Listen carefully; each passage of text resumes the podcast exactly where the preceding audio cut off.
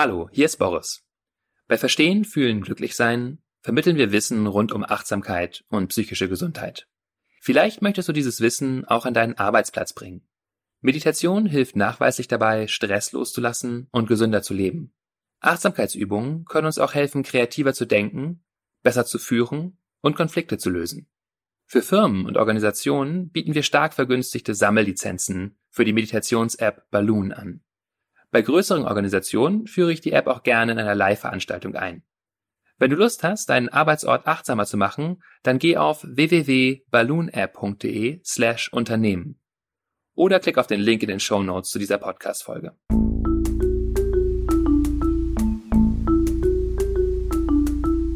Verstehen, fühlen, glücklich sein mit Sinja Schütte und Boris Bornemann.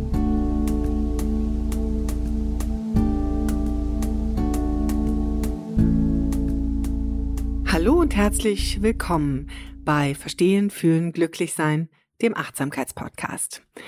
Ich bin heute wieder verbunden mit Dr. Boris Bornemann.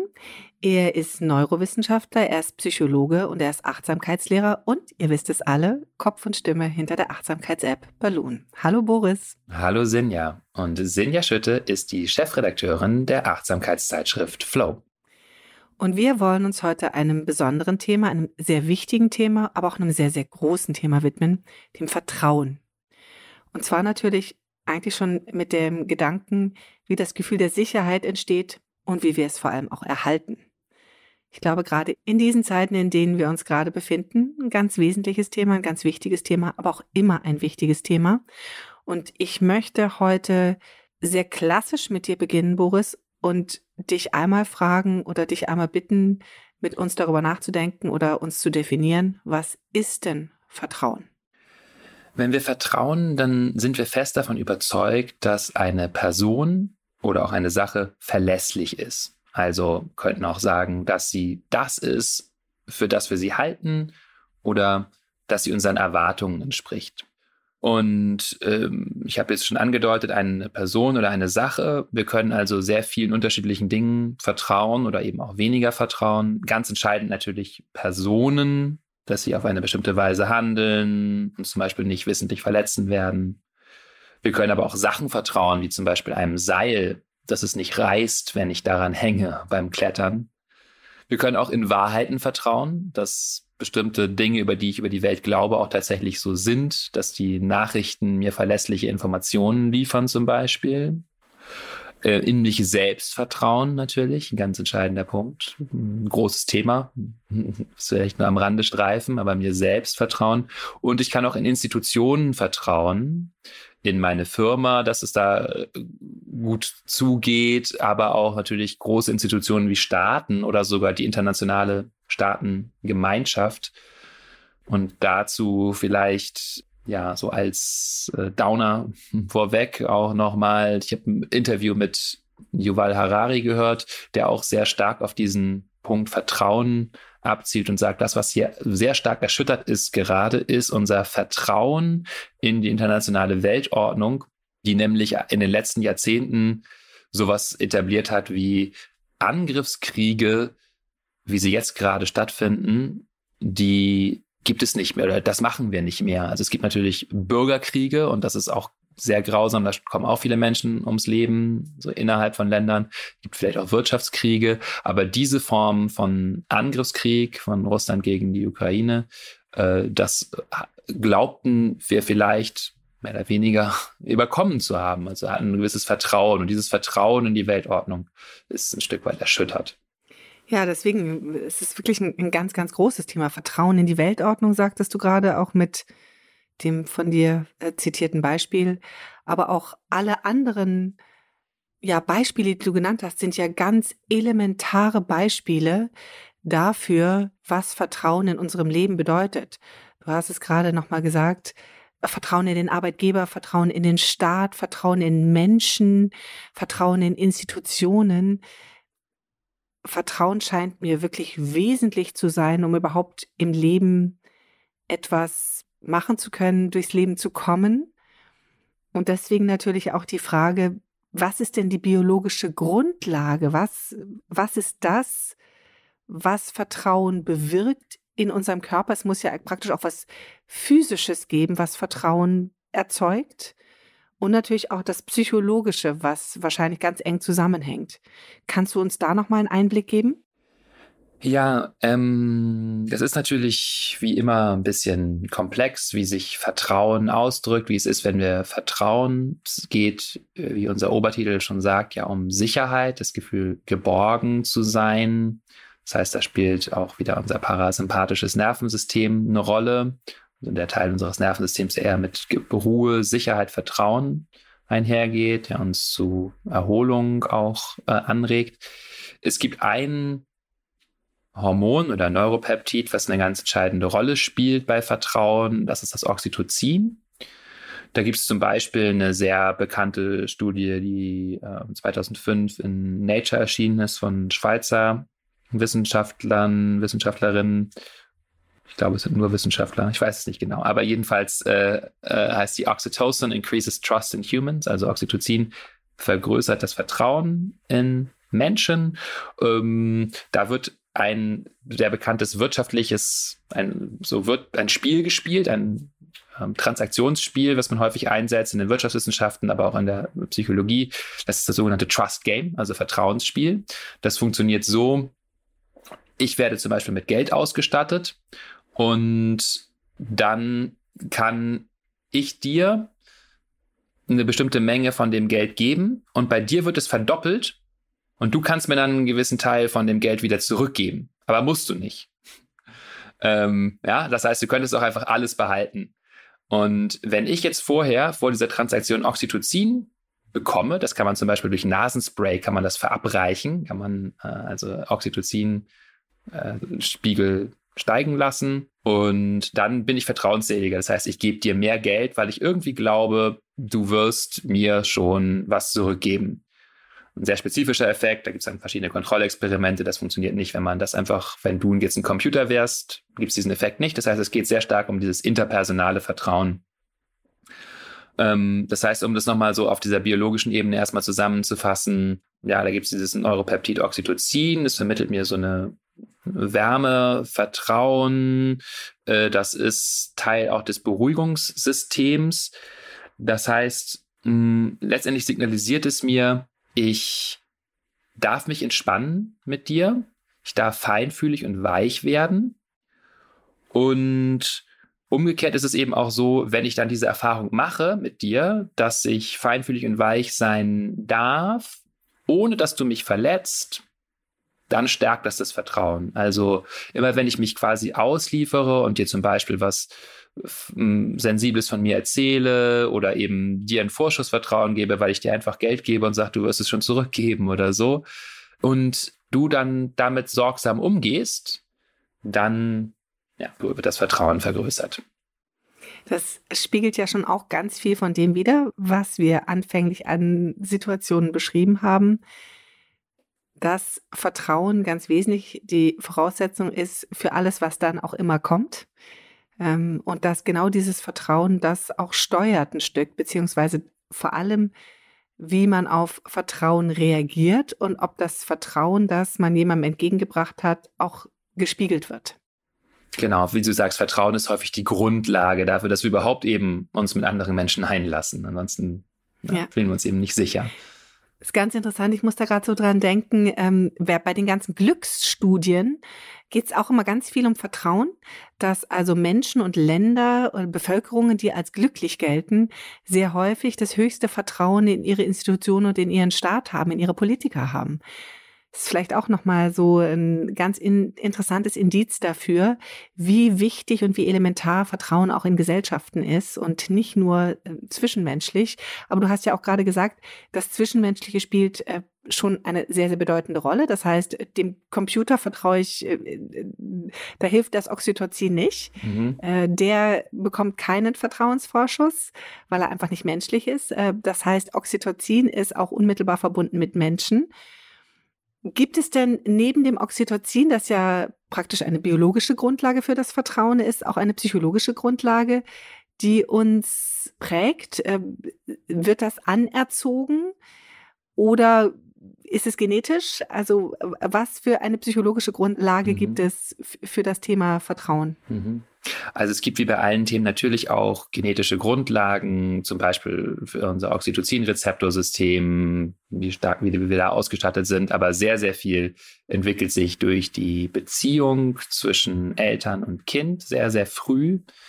Da können wir sowas wie Urvertrauen erwerben. Das kennen sicher viele, den Begriff von Eric Erickson. Also das Gefühl, dass die Welt grundsätzlich ein sicherer Ort ist, so könnten wir das zusammenfassen.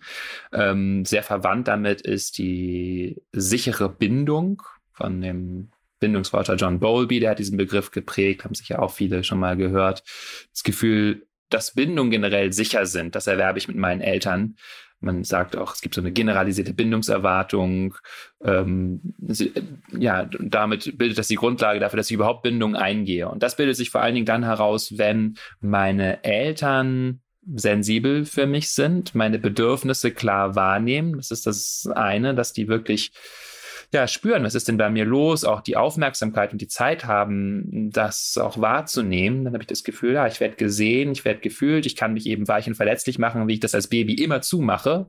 Immer zu, ich kann gar nicht anders, es sagt, ne, also ich sage das nicht, aber ich schreie und zeige, ah, ich habe Schmerzen, ah, ich will das und das, ich brauche das und das, ich muss gefüttert werden, ich muss gewickelt werden, ich will trinken, ich was, was auch immer. Ähm, damit machen wir uns verletzlich und sichtbar und wird das dann gesehen, wird daran sensibel zugegangen. Und dann, gerade mit zunehmendem Lebensalter auch, gibt es eine gewisse Verlässlichkeit in dem, was meine Eltern mir da an Regeln und Strukturen vorsetzen, sozusagen. Also weiß ich, wenn meine kleine Schwester einen Bonbon bekommen hat, dann werde ich wahrscheinlich auch einen bekommen, weil es irgendwie diese Gerechtigkeitsregel gibt oder so. Kann ich mich darauf verlassen? Ja? Und dann steht auch ja. eine Sicherheit und ein, ein, Vertrauen daran, dass es letztendlich ein, ein, guter Ort ist und dass andere Menschen eben ja letztendlich auch meine Bedürfnisse im Blick haben oder eben bestimmte Klarheiten bieten, an denen ich mich orientieren kann. Das kann, glaube ich, jeder von uns sehr gut nachvollziehen. Aber irgendwann wächst man natürlich aus dem Bonbon-Alter raus.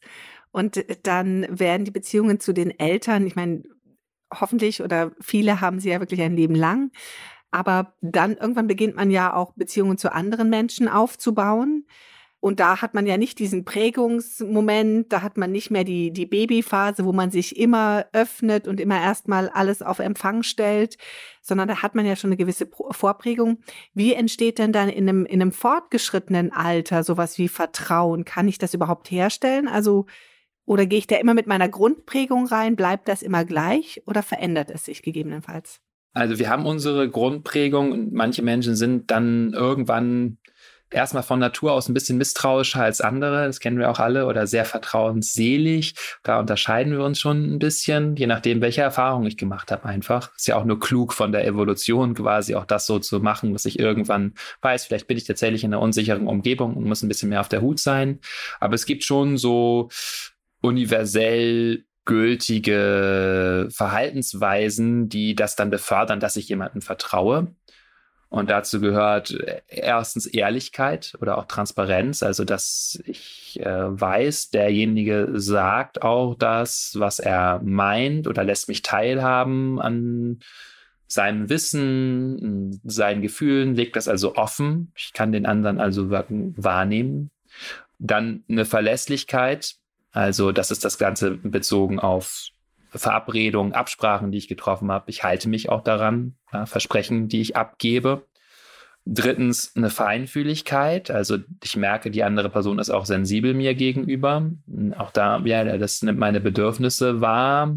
Das heißt, nur dann werde ich mich auch ein bisschen verletzlich machen und was von mir zeigen, wenn ich weiß, die gibt mir jetzt nicht sofort irgendeinen Ratschlag Ratschläge sind auch Schläge, ja, also nicht sofort da reinzugehen oder die ähm, stellt mir vielleicht eine kluge Frage oder, oder hört mir vielleicht auch erstmal nur zu oder fühlt auch mit, wenn ich was Sensibles von mir teile.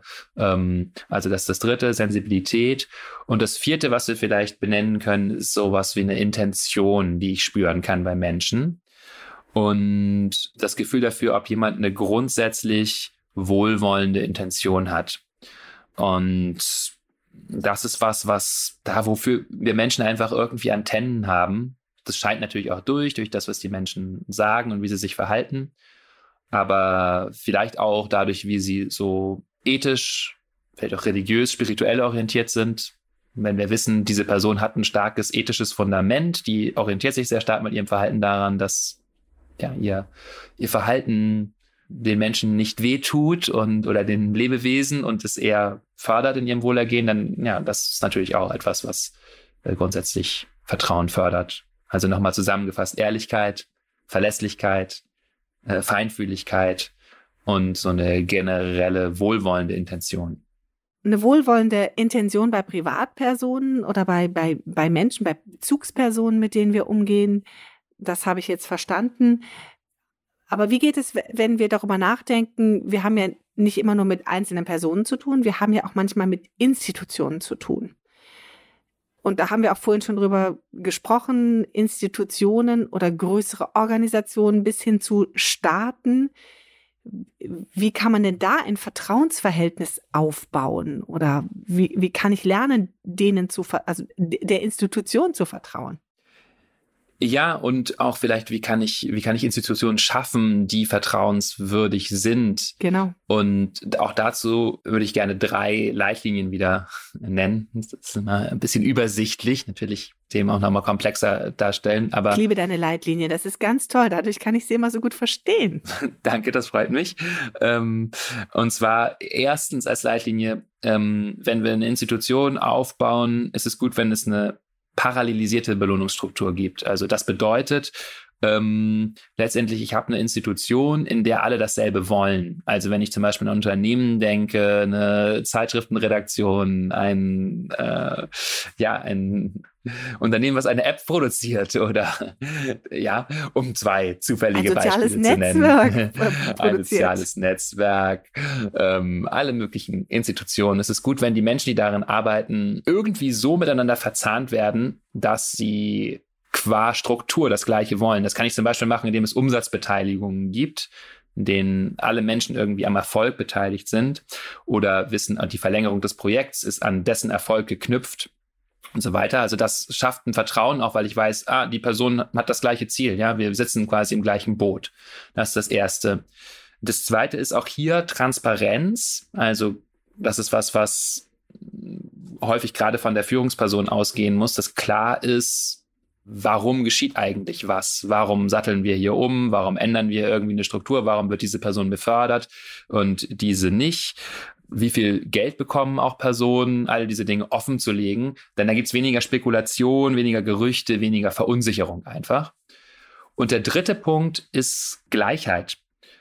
Da gibt's eine schöne Studie zu, äh, ist unter anderem veröffentlicht in dem sehr bekannten Buch von Richard Wilkinson und Kate Pickett. Ähm, das heißt, Why More Equal Societies Almost Always Do Better. Also warum gleichere Gesellschaften eigentlich in jeder Hinsicht besser dran sind. Da wird zum Beispiel gezeigt, dass in Ländern und in US-Bundesstaaten, das ist auf beiden Ebenen verglichen, in denen mehr soziale Gleichheit herrscht, also es weniger Einkommensunterschiede gibt zum Beispiel, es auch weniger Neid, Missgunst und Machtgeschacher gibt. Insbesondere Menschen antworten auf die Frage, kann ich Personen generell vertrauen? Äh, oder äh, den meisten Menschen kann ich vertrauen, ist die Frage. Zum Beispiel antworten Menschen zustimmender, wenn sie in der gleichen Gesellschaft sind. Also in einer Gesellschaft, wo es einfach weniger Unterschiede gibt. Denn ich weiß, je stärker ist da so ein Hoch und Tief und ich bin besser als du und ich habe mehr als du gibt, umso mehr gibt es auch Anreize, mich irgendwie defektieren zu verhalten, also den anderen zu bescheißen, ja, oder irgendetwas zu verstecken oder den anderen irgendwie zu hintergehen. Wenn alle ein bisschen mehr auf einer gleichen Ebene sind, dann fällt es mir leichter zu vertrauen. Also auch hier nochmal zusammengefasst, für Institutionen eine parallelisierte Belohnungsstruktur. Also Menschen sollten möglichst so auf eine gemeinsame Mission eingeschworen werden Zweitens Transparenz, kommunizieren, was passiert hier eigentlich in der Institution. Gilt auch für Staaten.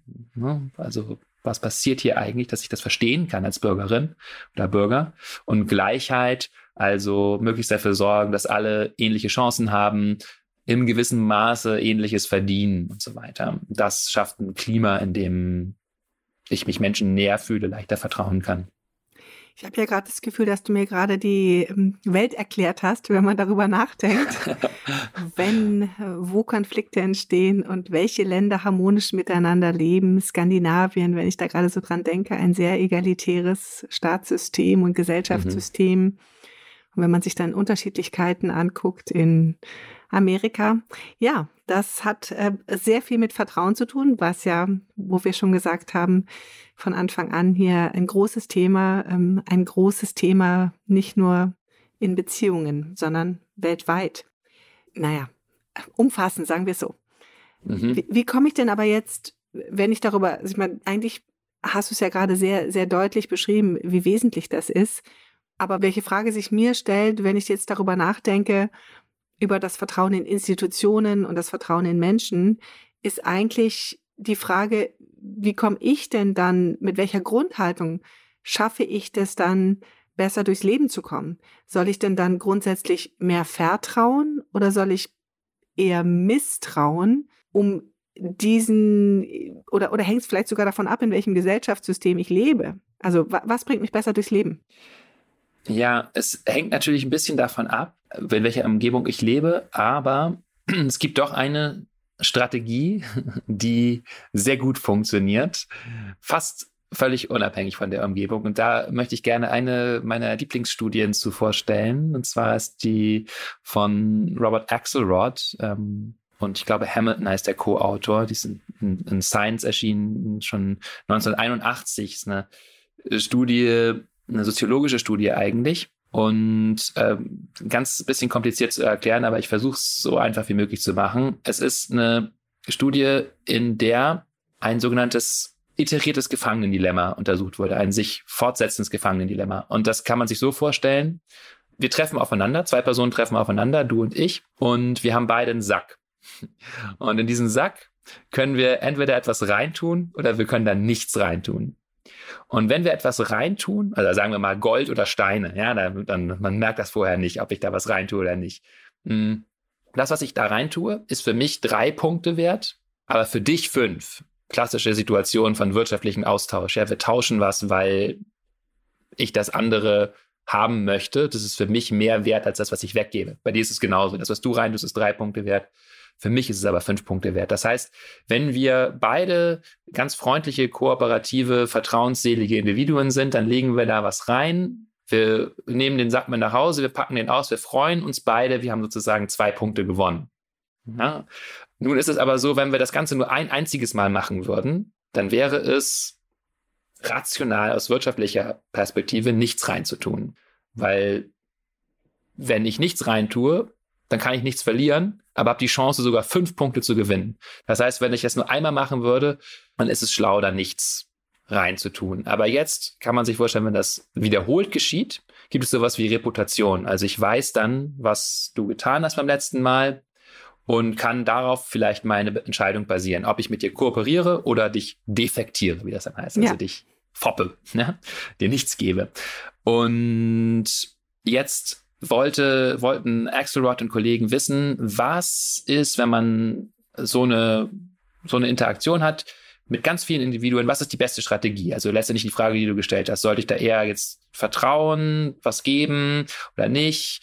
Und hat das ausgeschrieben an ganz viele amerikanische Hochschulen, an Professoren, Professorinnen aus Psychologie, Soziologie, Politikwissenschaft, Mathematik, Informatik und so weiter. Und die sollten ein Basic-Programm schreiben, ein Computerprogramm, was die, das Vorgehen, das Verhalten dieser Individuen quasi definiert. Und das konnte beliebig lang sein.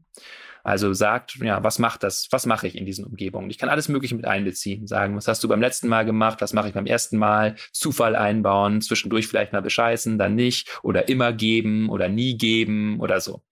Und was sich gezeigt hat, ist, dass das Programm, was am erfolgreichsten war, was am meisten Punkte am Ende mit nach Hause bekommen hat, auch gleichzeitig das kürzeste Computerprogramm war. Und zwar trug das den Titel Tit for Tat oder Wie du mir, so ich dir.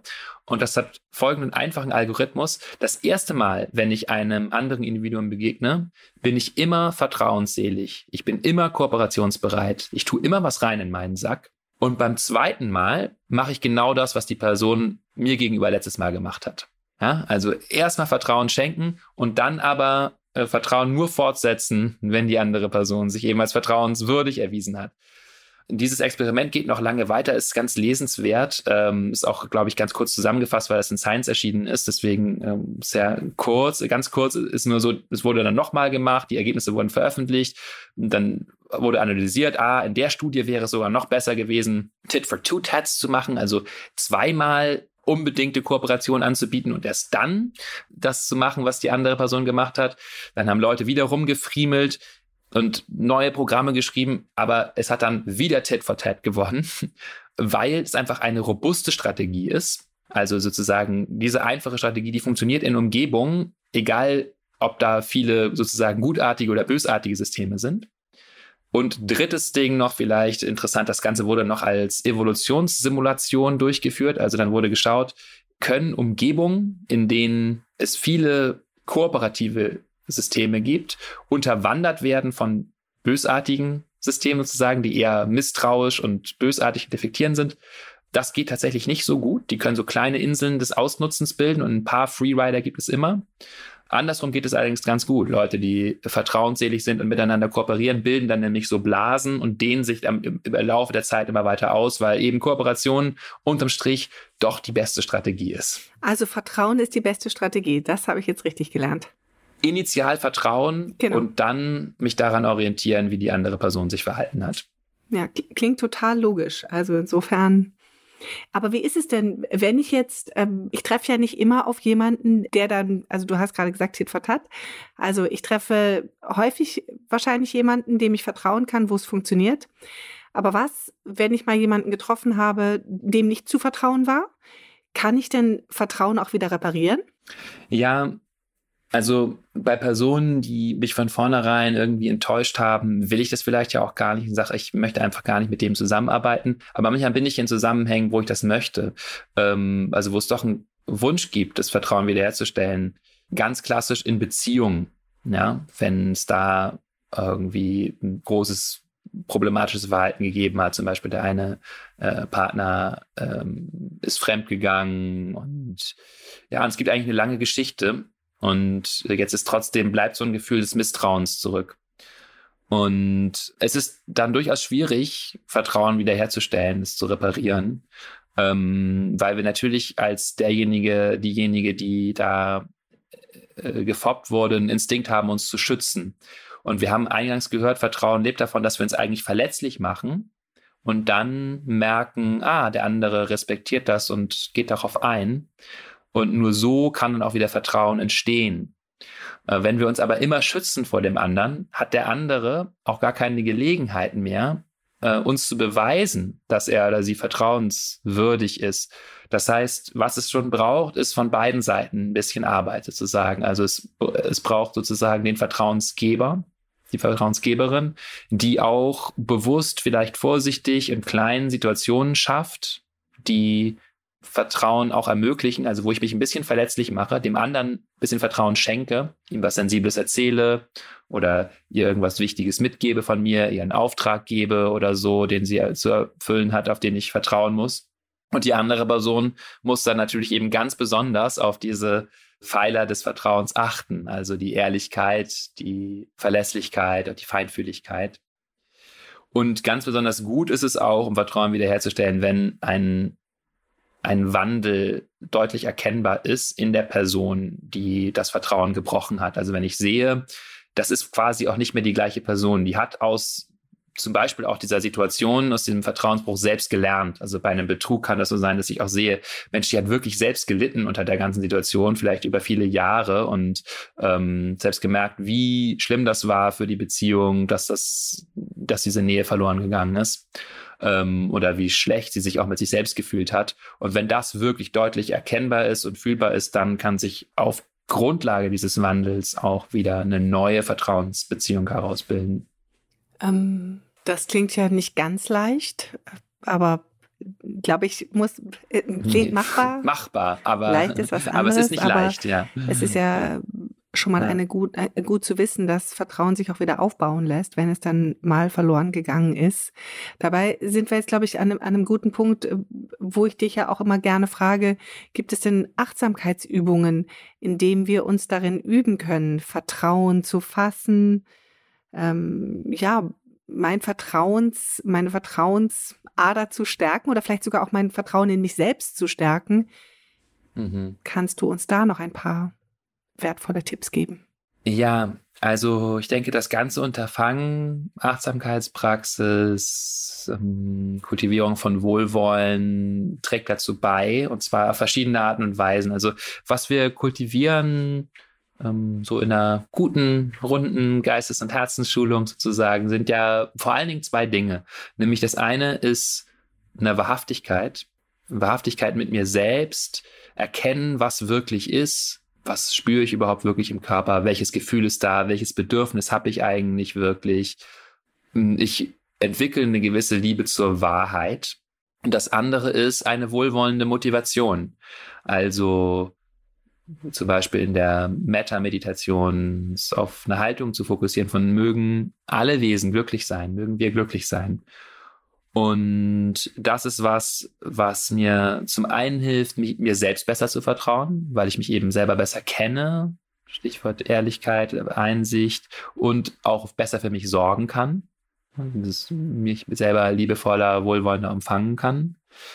Und es kann auch helfen, andere klarer wahrzunehmen und anderen mehr zu vertrauen dadurch. Gibt zum Beispiel auch Studien, unter anderem auch von unserer Forschungsgruppe am Max-Planck-Institut, die zeigt, dass die Fähigkeit zur Perspektivübernahme auch geschult werden kann durch bestimmte Meditationspraktiken. Wenn ich mich selbst besser verstehe, verstehe ich auch andere besser. Wenn ich andere besser verstehe, sehe ich sie klarer, kann mehr vertrauen, einfach weil ich ein bisschen besser sehe, wie die tickt sozusagen. Und das schafft natürlich Vertrauen und oder stärkt Vertrauen. Und das dritte ist auch, dass ganz entscheidend dadurch auch andere mir mehr vertrauen können. Also jemand, der offensichtlich an einer Wahrhaftigkeit interessiert ist, interessiert ist wirklich die Wahrheit zu finden, auch die Wahrheit zu sagen, auch so eine Liebe zur Wahrheit eigentlich entwickelt, weil wir merken, das ist da, wo wir wirklich glücklich miteinander sind, wenn wir in so einer authentischen, echten Verbindung sind dem vertraue ich auch mehr, weil ich den mehr fühle und weil ich merke, okay, der hat gar kein Interesse daran, eine Fassade aufzubauen. Im Gegenteil, der hat das Interesse daran, Fassaden runterzureißen und sozusagen mit der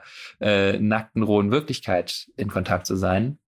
Und ich kann natürlich auch merken, dass jemand eine generalisierte, wohlwollende Intention kultiviert. Und das ist schon das Herz, glaube ich, von allen kontemplativen Traditionen, dass es darum geht, sowas wie Liebe und Wohlwollen zu kultivieren. Also, das spürbar ist, okay, die Person hat so eine über sie hinausgehende Motivation, Glück und Wohlwollen, Mitgefühl und so weiter in die Welt zu bringen. Und so einer Person, die das ausstrahlt, der vertraue ich natürlich auch lieber. Wow, okay. Ähm, ich würde mal sagen, die Messlatte hängt hoch, aber äh, das ist auf jeden Fall etwas, was wir uns vornehmen können für diverse Meditationen, die man so vor sich hat. Ja, aber es ist natürlich wirklich wichtig, gerade wenn man auch zum Anfang zurückdenkt ähm, unseres Podcasts heute, wenn wir sagen, wie, wie wesentlich Vertrauen ist, diese, diese Grundlagen zu schaffen für sich selbst, einmal um vertrauen zu können, aber eben auch um vertrauenswürdig zu werden, zu sein und ähm, dieses, diese wohlwollende Motivation eben für sich selber zu verinnerlichen, um das auch auszustrahlen, ne? damit, ja, den ganz großen mhm. Wurf zu machen, die Welt ein bisschen besser wird. Ja, danke. Ja, das ist das Wesentliche. Das Wesentliche ist Vertrauen in dieser Welt. Äh, vielen Dank, lieber Boris. Wir sind ein bisschen am Ende unseres Podcasts angekommen. Äh, es war sehr erhellend, heute nochmal zu verstehen, wie wirklich diese Grundlage äh, von Vertrauen beschaffen ist. Was da auf, auf der einen Seite Oxytocin für eine Rolle spielt, also wirklich eine, ein, ein biologisches Thema, wo wir uns wo wir eine gute Unterstützung unseres Körpers haben, aber wo wir eben einfach auch feststellen, dass ganz viele psychologische Grundhaltungen da wesentlich sind. Ähm, ich habe ganz wesentlich auch mitgenommen Tit for Tat, also Vertrauen schenken und gucken, wie der andere reagiert, um das dann eigentlich zu stärken. Also ein, ein, eine gewisse Grundoptimismus schadet da nicht. Ein Grundvertrauen schadet nicht und hilft uns dann eben auch ähm, Menschen zu vertrauen, aber auch Institutionen zu vertrauen. Und am Ende ist genau dieses Vertrauen Basis für eine bessere Welt. Habe ich was vergessen? Nein, du hast äh, diese großen Worte ganz äh, angemessen gewählt, finde ich. Und ähm, ja, ich danke dir und danke euch allen fürs Zuhören. Ja, dem kann ich mich nur anschließen. Vielen Dank fürs Zuhören, dass ihr uns Folge für Folge vertraut. Wir freuen uns natürlich, wenn ihr uns schreibt. Meldet uns gerne unter podcast.balloonapp.de. Da könnt ihr uns Fragen stellen, aber auch gerne Anregungen geben oder auch Kritik üben. Das ist sehr wertvoll für uns. Und wir freuen uns natürlich, wenn ihr uns bewertet in der Podcast-App von Apple oder auch bei Spotify jetzt, wo ihr uns Sternchen geben könnt. Und so finden uns viele Menschen und können diesen Podcast hören und hoffentlich, ja, Vertrauen lernen in die Welt und in die Mitmenschen. Vielen Dank fürs Zuhören und bis zum nächsten Mal. Tschüss. Tschüss.